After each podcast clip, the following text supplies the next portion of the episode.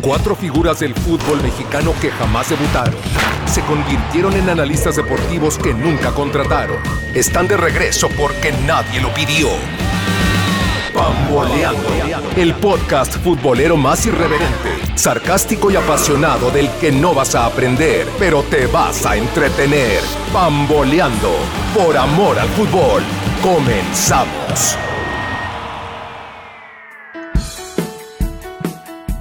Hola, hola, bienvenidos todos a Pamboleando por amor al fútbol. Adao Vega quien les habla y yo me encuentro muy feliz, me encuentro sumamente feliz porque vamos a ver nuevamente la pizarra de Marcelo Bielsa en una liga de primer nivel. Sí, señores, el Leeds United ha ascendido con una gran campaña.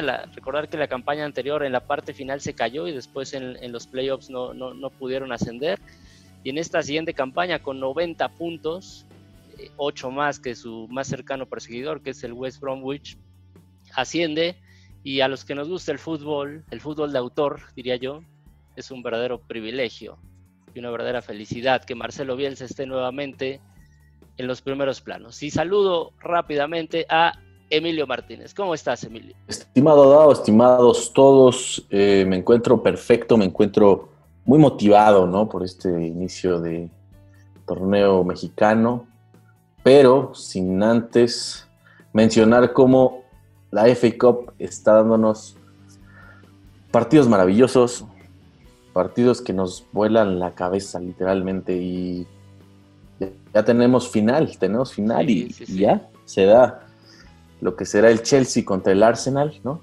Los partidos de semifinales los ganaron Arsenal al Manchester City, Arteta le gana la, partida a Pep. El alumno al maestro. exactamente, con dos de Aubameyang y se acabó la cosa para el City.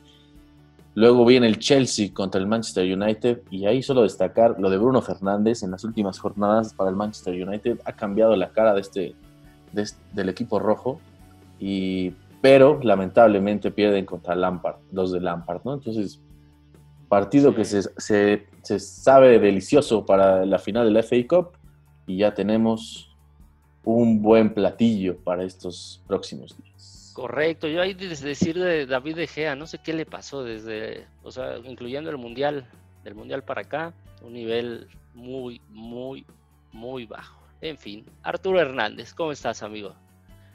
¿Qué tal, amigos? ¿Cómo están? Buenas noches, buenas tardes, buenos días, buena la hora en que nos estén escuchando.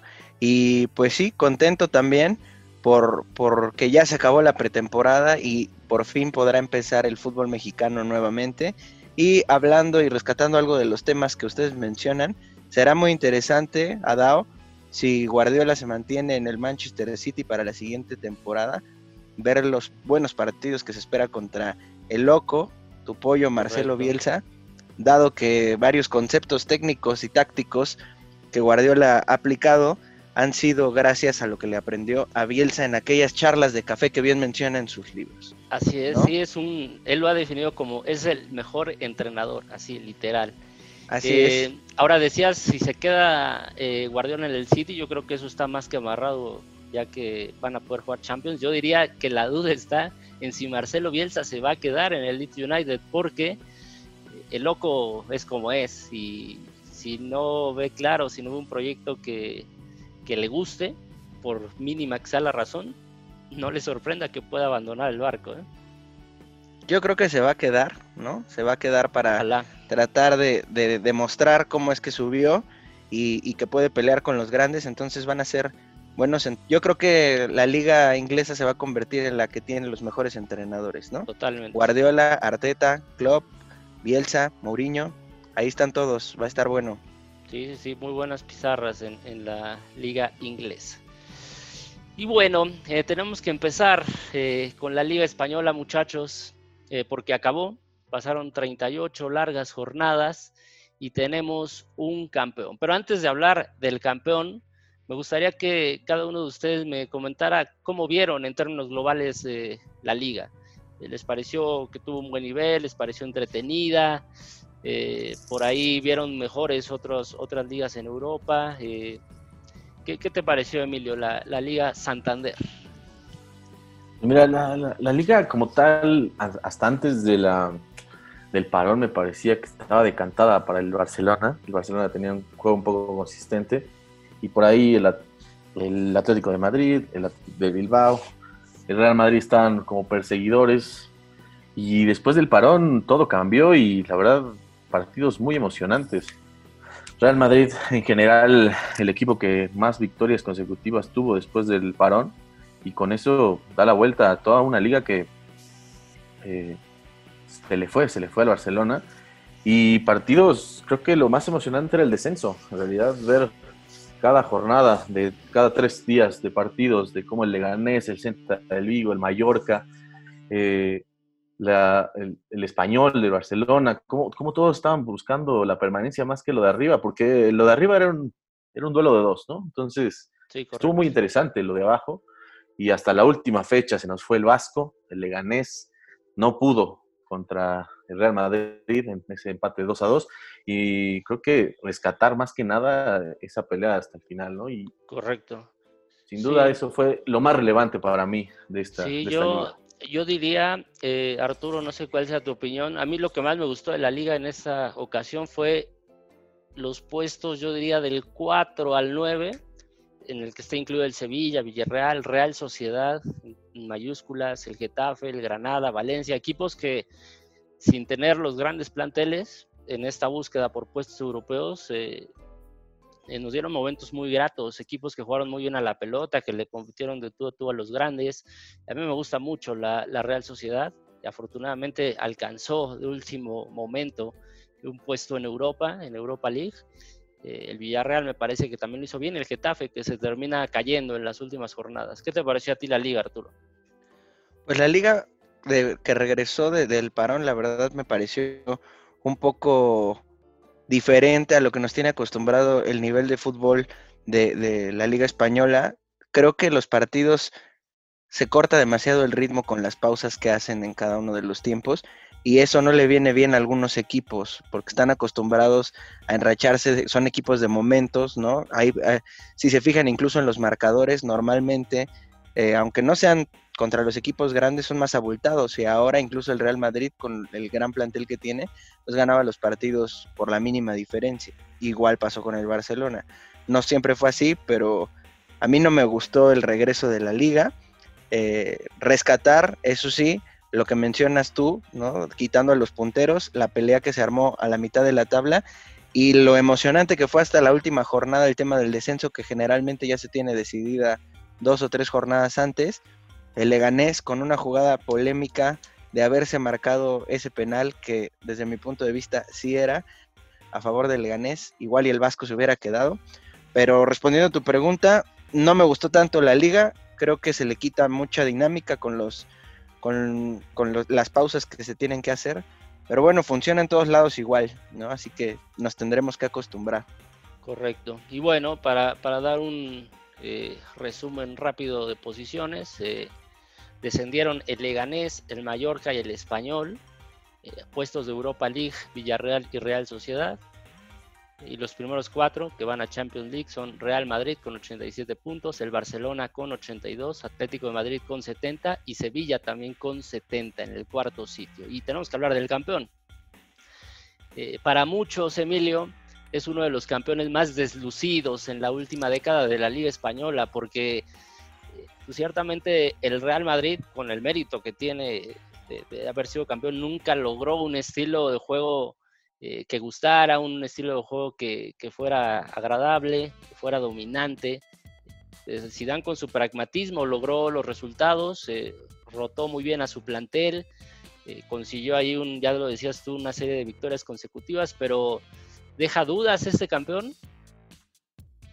Yo creo que no, yo creo que al contrario, yo te diría que Zidane despeja esas dudas, porque este torneo torneo largo, me parece que lo pudo definir ya como un entrenador que gana campeonatos largos, ¿no? No, no nada más eh, los, los partidos de ida y vuelta y que definitivos, ¿no? Entonces, me parece que este torneo más que nada lo gradúa, por así decirlo, como un técnico ya de un equipo grande, si no lo era antes por los trofeos ganados, pero eh, como un entrenador que sabe mover sus piezas, que es eficiente, que si bien no es, un fútbol muy lucido, muy, muy, este, muy que genere mucho a la ofensiva, pero es ordenado, pero es eh, tiene variantes en delantera, tiene una defensa muy sólida y tiene al final una columna vertebral importante, que eso fue lo que le dio en estos últimos partidos lo más, eh, pues esa consistencia, ¿no? Tiene a, a, Courtois en la portería, tiene a Ramos en la defensa, tiene a Cross en media cancha y tiene a Benzema que está haciendo magia, ¿no? Entonces, esa columna vertebral te hizo que los jugadores que rotaran alrededor de ellos tuvieran que cumplir con las expectativas y si no, había cambios. El plantel era muy vasto y con eso me parece que el Real Madrid cumple, cumple y con creces lo que se esperaba de este plantel, que si bien está teniendo un recambio con esas inclusiones de Mendy, con Asensio que regresa de la lesión, con varios de esos jugadores que pues están empezando a, formar parte de la plantilla del, Real Madrid, eh, los, pues los hace ya tener esa graduación de equipo grande y que puede pelear por todo otra vez en la Champions League, ¿no? Contra el City. Correcto. Eh, decía Zidane y, un poco eh, tocando lo, que, lo que tú comentabas, que cuando le preguntaban en, en, temporadas pasadas que, cuál era el título que más le, le había llenado, si alguna de la Champions, y él decía que la liga que había ganado, porque es, es un premio a la regularidad, es un torneo largo, ya lo decías tú, y tienes que demostrar ser el mejor durante un año completo, una temporada completa, y no solo sobre, sobre un buen momento en el que quizás te hayas enrachado. Entonces tienes su segunda liga. Y Arturo, ¿a ti qué, qué jugador dirías que, que, te pareció el más influyente en este, en este Real Madrid? Pues durante el regreso, dos piezas clave, ¿no? El primero, Sergio Ramos por todo lo que le aporta al equipo en cuanto a su liderazgo y sus goles relevantes, ¿no? Eh, se, habla de todos los penales que le marcaron, pero también hay que meterlas, ¿no? Y ¿Se habla o hablas? Y Sergio Ramos, tú no, tú hablas, ya ves que no lo comentas a cada rato. Eh, hay que meterlas, ¿no? Hay que meterlas. Y Sergio Ramos cumplió. Y por otro lado está el buen nivel que mostró Karim Benzema, ¿no? Haciendo la de mago y salvándole los partidos también ahí a Zidane. Y sí, yo coincido, es un campeonato del Real Madrid que no parece un campeonato normal ganado por el Real Madrid, donde siempre es espectacular, es aplastante frente a sus rivales cuando ha ganado este tipo de, torneos. Y pues bueno, evidentemente no puede ser normal como siempre por todas las circunstancias que se dieron. Físicamente empiezan nuevamente a retomar eh, eh, la condición física, acoplarse otra vez con los compañeros, un estadio que no están acostumbrados a jugar.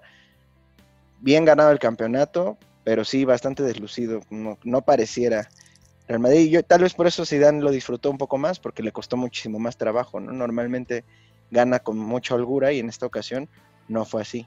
Claro, Ramos y Benzema. Sí, destacar yo también a, Benzema. Eh, es un tipo que a mí lo que me pasa es que de repente cuando estaba Cristiano Ronaldo, pues obviamente todos los reflectores iban hacia Cristiano Ronaldo, pero Benzema tenía unas temporadas tremendas y si Cristiano Ronaldo brilló tanto, en mucho se lo debió a Benzema durante todo ese tiempo. Eh, Benzema jugaba para Cristiano Ronaldo. Y a mí me gusta que hoy a nivel mediático se le esté dando el reconocimiento por fin a, Benzema después de tantos años. Eh, creo que es un jugador eh, fantástico, eh, que, le, hace mucho bien al, fútbol en general, no solamente al, Real Madrid. Además es un jugador que creo que cae bien, o sea, no, no es un jugador que... Bueno, no a The Champs, claramente. Claro, sí, sí, sí, que eso es increíble, ¿no? Es increíble que... Eh, o sea, digo, Francia es una potencia y en estos últimos campeonatos ha demostrado que es de las mejores selecciones y se dan el lujo de no contar con Benzema. En fin, eh, y también lo, lo, de Zidane, yo también le decíamos, ¿no? Arturo, un fantástico gestor, un gran, gran gestor, no, no es el mejor tácticamente, ha evolucionado, creo que ha mostrado, deja algunos detalles en cada partido que nos hacen ver que el tipo ha aprendido, obviamente evoluciona en ese sentido, pero su mayor fortaleza sigue siendo la gestión. Y es que allá adentro, pues si eres Zinedine Zidane, de entrada ya tienes un respeto importante en el vestuario y después esa manera de manejar a tus piezas. Y también eh, de repente pues prescindir de aquellos que, no te no te están dando lo que, lo que necesitas o no tienen el compromiso con el equipo, como el caso de Gareth Bale y James Rodríguez, ¿no? Así es. Sí, no, es notorio el compromiso que tienen los jugadores con, con el mister, ¿no? Como le dicen. Y sí, evidentemente suple las carencias, porque tampoco es que no sepa nada, ¿no? Pero las carencias técnicas que puede llegar a tener, las suple con esta gestión de grupos y la confianza que les transmite a los jugadores. Yo creo que les transmite esa parte de intentar ir hacia adelante, fallar y que no pasa nada, siempre los está apoyando y yo creo que eso influye también bastante para el desempeño de cada uno de los jugadores, porque tener en la banca a Gareth Bale y tener a James y meter a jugadores, darles la confianza a jóvenes como Vinicius, ¿no? Y que se atreve a todas, volverle a dar confianza a Asensio en cuanto regresó de su lesión, volverlo a meter, demostrar, eso es un, punto válido para Zidane. No se va por los nombres, se va por quien está jugando mejor y tiene la personalidad para dejar a gente de, ese, de esos apellidos en la banca, ¿no? Aunque, pues, ¿quién le va a decir que no a Zidane, no? También. Sí, no, tiene toda la autoridad. tiene toda la autoridad por Claramente es un, es un ejemplo de, esos exjugadores que, que no le puedes decir que no a, una persona que vivió del fútbol, que lo, que lo jugó de tal forma a tal, a tal nivel que pues, sabe. O sea, por más que probablemente hablemos de que no tiene tanto este, el nivel táctico que se le podía pedir a un entrenador para el Real Madrid, pero tiene camino recorrido sobre todo para, para tener la gestoría del grupo, pero más que nada es, un guía. ¿Sabes, qué, me gustaría decir? Creo que tiene la autoridad moral para dirigir a un equipo como el Real Madrid.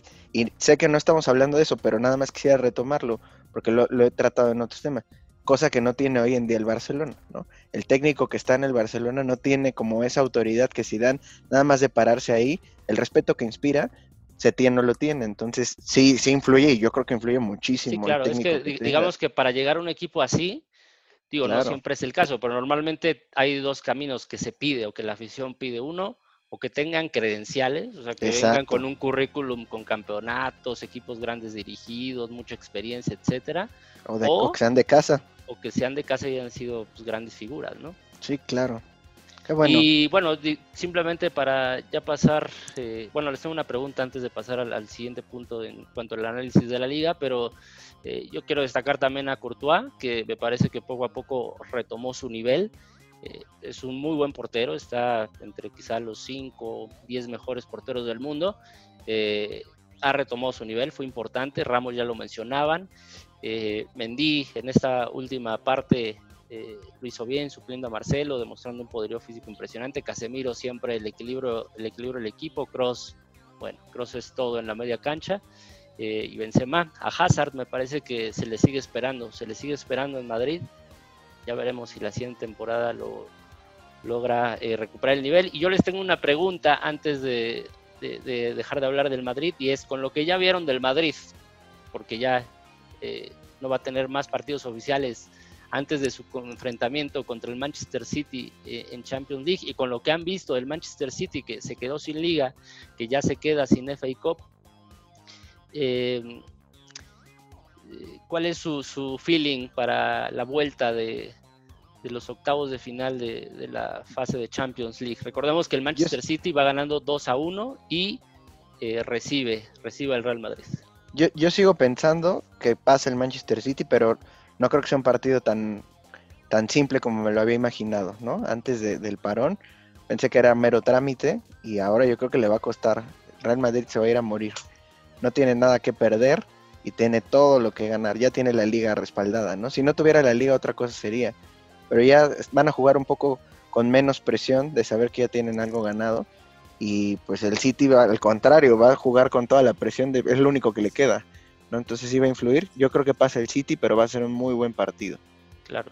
¿Tú, Emilio, cómo lo ves? Yo, pues como dije, igual, el Real Madrid me parece que tiene, que tiene esa, ese, ese arrastre para poder llegar en 20 días a, poder mejorar un poco, eh, a lo mejor la formación o los jugadores que van a tener, pero van a estar en igualdad de condiciones y me parece que el Real Madrid viene con más confianza que el Manchester City después de lo que le vimos eh, contra el Arsenal, ¿no? Entonces, este, y cómo terminó la liga de, perdiendo algún partido, ganando alguno. Entonces, fue más irregular y me parece que el Real Madrid puede darle la vuelta a este partido.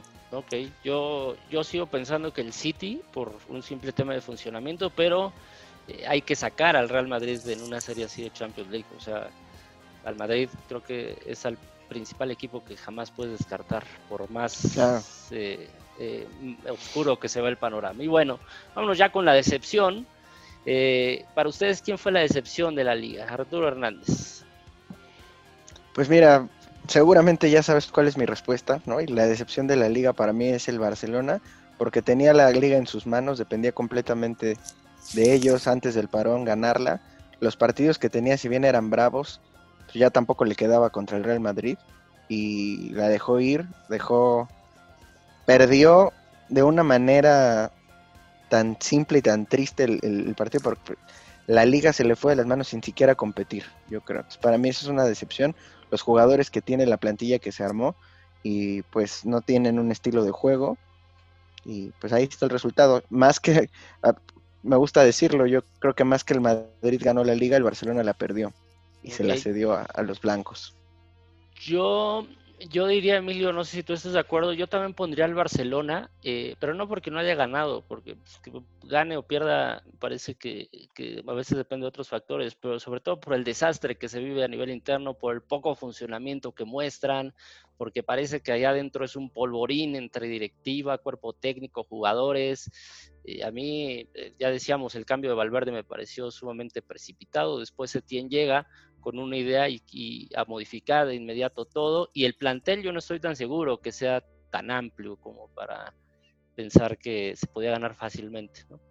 Sí, aparte, yo también coincido con los dos de que el Barcelona eh, es una decepción. es decepcionante porque realmente este equipo se está haciendo grande, ¿no? Se está haciendo grande para ser competitivo en Europa y en la liga todos los equipos como el Atlético, el Real Madrid, están habiendo un recambio y aquí el recambio en Barcelona se está yendo muy lento. Me parece que si al, al final con, las incorporaciones de Fati, con Puch, como, que ahí empiezas a dar unos este, vislumbramientos de cómo puede ser el Barcelona del futuro, no le terminan de dar a, a la tuerca y quieren seguir dependiendo de Messi cuando pues ya el equipo ya no puede estar en torno a él, ¿no? Pero y, técnicamente igual, coincido. El cambio de Valverde fue precipitado, sabiendo que nada más quedaba medio, medio año, ¿no? Pero no querían tener una derrota adicional en Champions como las últimas dos.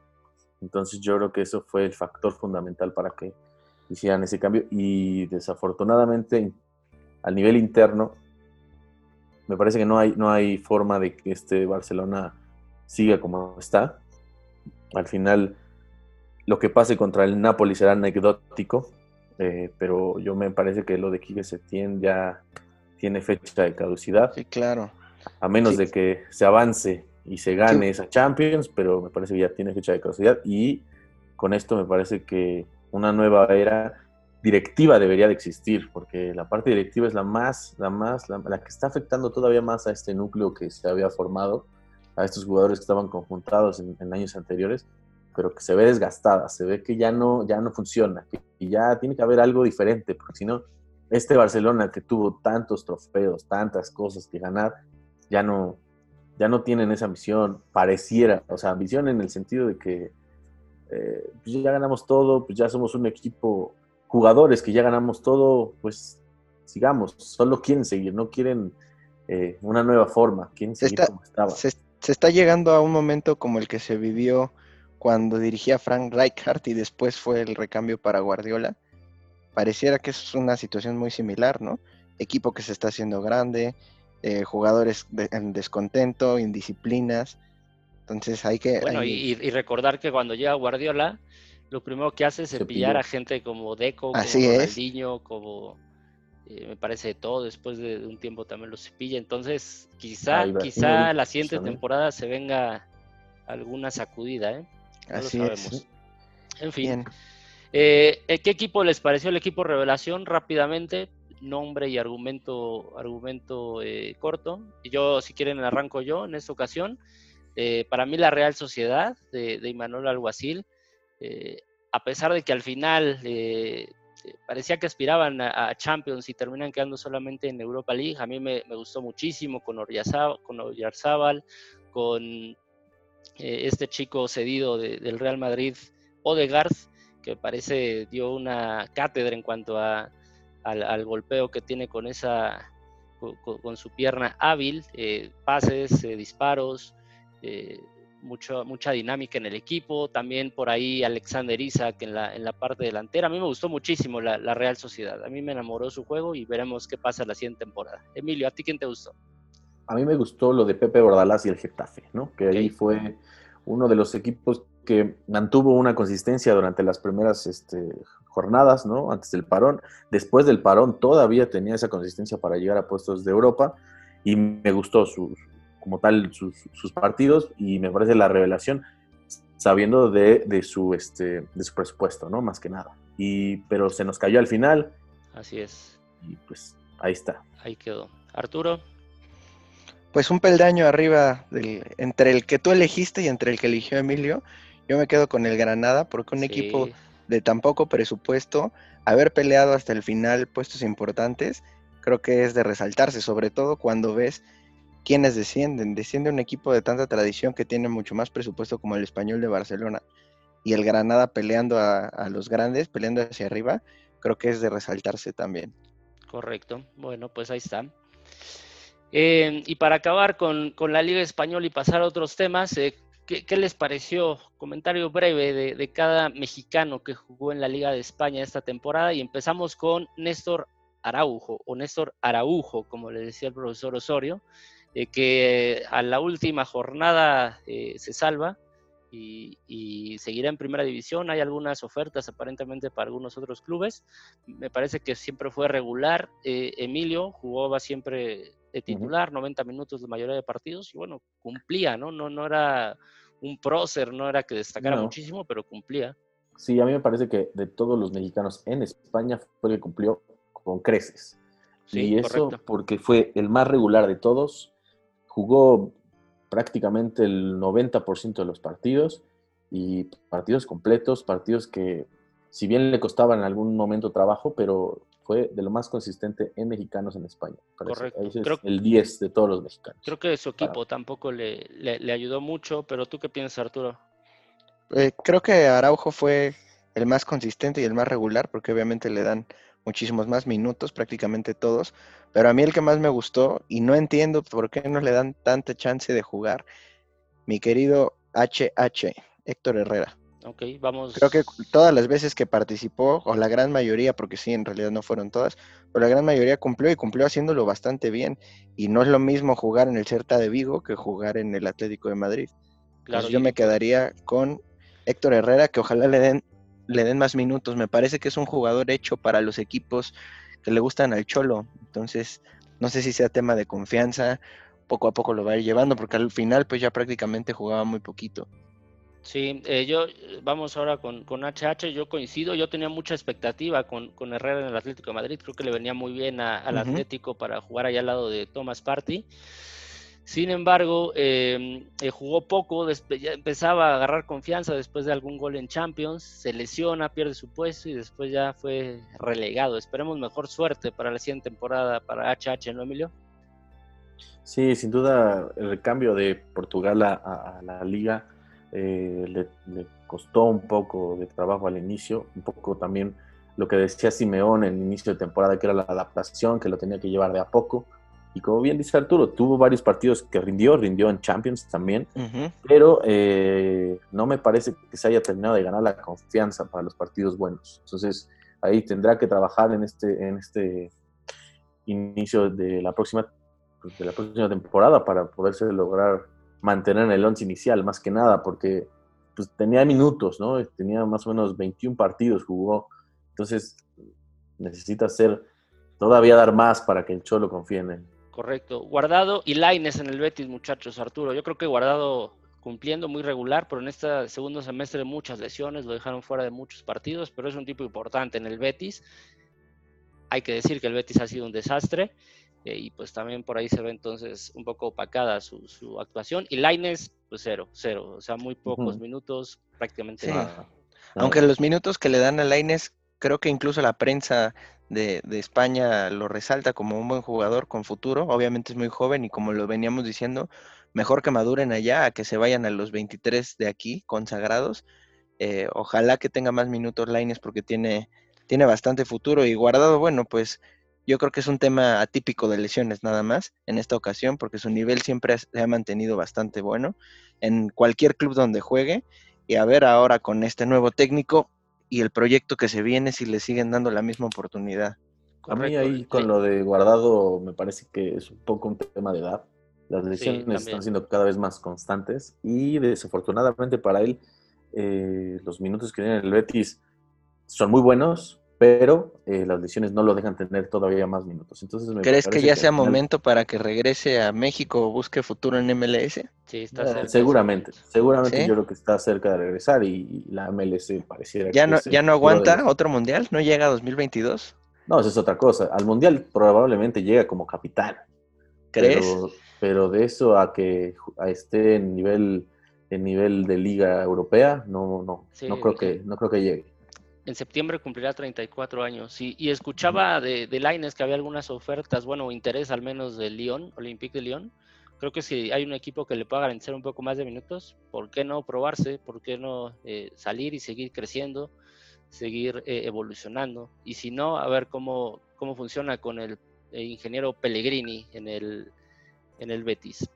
y finalmente, eh, Aguirre, que nos tuvo eh, en vilo hasta el último momento, ¿no, muchachos? Eh, creo que fue un gran trabajo del Vasco, agarró un, al peor equipo de la liga, se le fueron sus jugadores más importantes, eh, tuvo muchísimos problemas y hasta el último momento se quedaron a un gol, a un gol de... Oye, y las tuvieron, ¿eh? Se quedaron a un gol, pero tuvieron para meter tres claritas. Creo que hoy todo México era de Leganés, ¿no? Hasta tú, porque ya con tu Madrid campeón, ya era apoyar al Vasco y tuvieron la oportunidad frente a la portería, el mismo jugador. Pero bueno, ni modo, así es el fútbol. Se nos va el Vasco. Ojalá y lo puedan contratar en un equipo de primera. Correcto. Y bueno, en otros mexicanos en, Europa, Tecatito Corona campeón, eh, récord de asistencias para su equipo, también top de asistencias en la liga, creo que muy buena temporada del Tecatito. El Chucky Lozano, Emilio, que Jugó titular entre semana, después eh, el día de hoy jugó algunos minutos, pero nada, nada que destacar, ¿no? Nada que destacar, Gatuso lo utilizó en, a media semana como titular para darle descanso a sus jugadores, eh, titulares que habían venido teniendo trajín de cada tres días partidos consecutivos y en esta ocasión que regresa a algunos de los titulares al, equipo inicial, eh, pues le decide dar pocos minutos y no fue no fue un buen partido, como los anteriores, donde había llegado a lo mejor y 10 minutos, anotaba gol y se hacía presente de menos en el marcador. Pero en esta ocasión no tuvo oportunidad, estuvo ahí un poco complicado el partido. Y eh, se, ve un, un, Chucky Lozano que pareciera gana un poco de confianza para ser al menos un jugador de recambio, ¿no? Que, que Gattuso usa para cuando los partidos ya están están alargando mucho, los, los equipos están este, un poco pasivos, un poco ya lentos y con su velocidad eh, eh, rompe mucho esa, esa, el esquema táctico de los equipos con los que juega, contra los que juega Gattuso y el Napoli. Y ahí está la oportunidad del de Chucky, ¿no? que con su velocidad, con su eh, cambio de ritmo, con su, con sus dos piernas que le da para pegarle por todos lados y cruzarse a los delanteros por atrás y que pueda llegar como una segunda opción para anotar goles, me parece que es, es, un buen cierre eh, de cómo venía, ¿no? De cómo venía la, la, temporada para él, que había dejado de, estar considerado siquiera para ser uno de los cinco cambios, ¿no? Después del parón. Aún quedan algunos partidos y por supuesto la Champions, veremos qué pasa con él. Y Arturo eh, Jiménez que mete gol, un gol más contra el Burnley a mitad de semana, ¿no? Pues ya nos tiene acostumbrados, ¿no? Golazo además, como siempre. Y yo creo que ya le está quedando chico el equipo, ya lo hemos mencionado aquí, ojalá Ojalá pueda emigrar pronto por su porque ya no va a jugar lo importante que era la esperanza de, meterse a Champions. Se acaba esa posibilidad. Entonces, pues yo creo que le van a salir muchas novias a nuestro Raúl. Posible. Y bueno, antes de irnos, como último tópico, eh, y de manera muy breve, porque si usted quiere el resumen completo, puede visitar nuestras cápsulas que son sumamente divertidas y recomendables. Copa GNP, señores, en las semifinales. Eh, Cruz Azul eh, gana contra Tigres en, tiros desde el manchón penal y el Guadalajara despachó 4-3 al América y entonces hoy la gran final termina siendo campeón el Cruz Azul con penal de último minuto del Cabecita Rodríguez contra las Chivas. ¿Cómo viste, eh, Emilio? Vi bien, vi bien, vi bien. Una buena pretemporada del Cruz Azul, porque me parecía que lo tuvo, lo tomó en serio, lo tomó para saber cómo venían sus jugadores, para, para darle cambios. O sea, me gustó que había eh, partidos donde, si bien se podían hacer 11 cambios, pero los jugadores entraban con ganas. Y eso creo que es lo rescatable, más que nada, para, para que el inicio de la próxima temporada sea, sea bueno para el Cruz Azul. En general, la Copa pues, partidos de pretemporada, partidos eh, que se pueden dar al olvido sin ningún problema. Pero pues bueno, como dice eh, un prócer americanista amigo mío, cualquier torneo se debe de ganar, ¿no? Perfecto, muy bien. Arturo, no me copies las frases. ¿Algún comentario para cerrar? No, no, no. Digo, la verdad tienes razón. Ganó el Cruz Azul, ganó un torneo de pretemporada, lo gana bien, lo tomó en serio. Jugaron bien, fueron el mejor de todo, de todo este mini torneo. Se lo merecen, Emilio, felicidades, te lo regalé, ¿no? Te lo, regalé. Si te fijas, ya iban, ya iban a perder, hice el depósito, marcaron el penal para que tú fueras campeón. Entonces, eh, esta ocasión creo... no fue el chivar, ¿no? Como le llaman. No, no, no, no, no, Ya le buscaré un nombre, ¿no? Pero bueno, felicidades a, toda la afición de Cruz Azul que no ha ganado nada en años. Hoy gana una copa. Gene. Perfecto. Bueno, pues vámonos, señores. Eh, ojo que arranca la liga la siguiente semana. Ya les traeremos, eh, como siempre, semana a semana, el resumen y el análisis. Muchas gracias, Emilio Martínez. Estimados, muchísimas gracias a todos. Buenas azules noches. Buenas azules noches. Arturo Hernández, gracias. Gracias a todos. Síganos redes sociales, arroba pamboleando MX en todos lados. Suscríbanse al canal de YouTube. Gracias. Perfecto. Adiós. Adiós.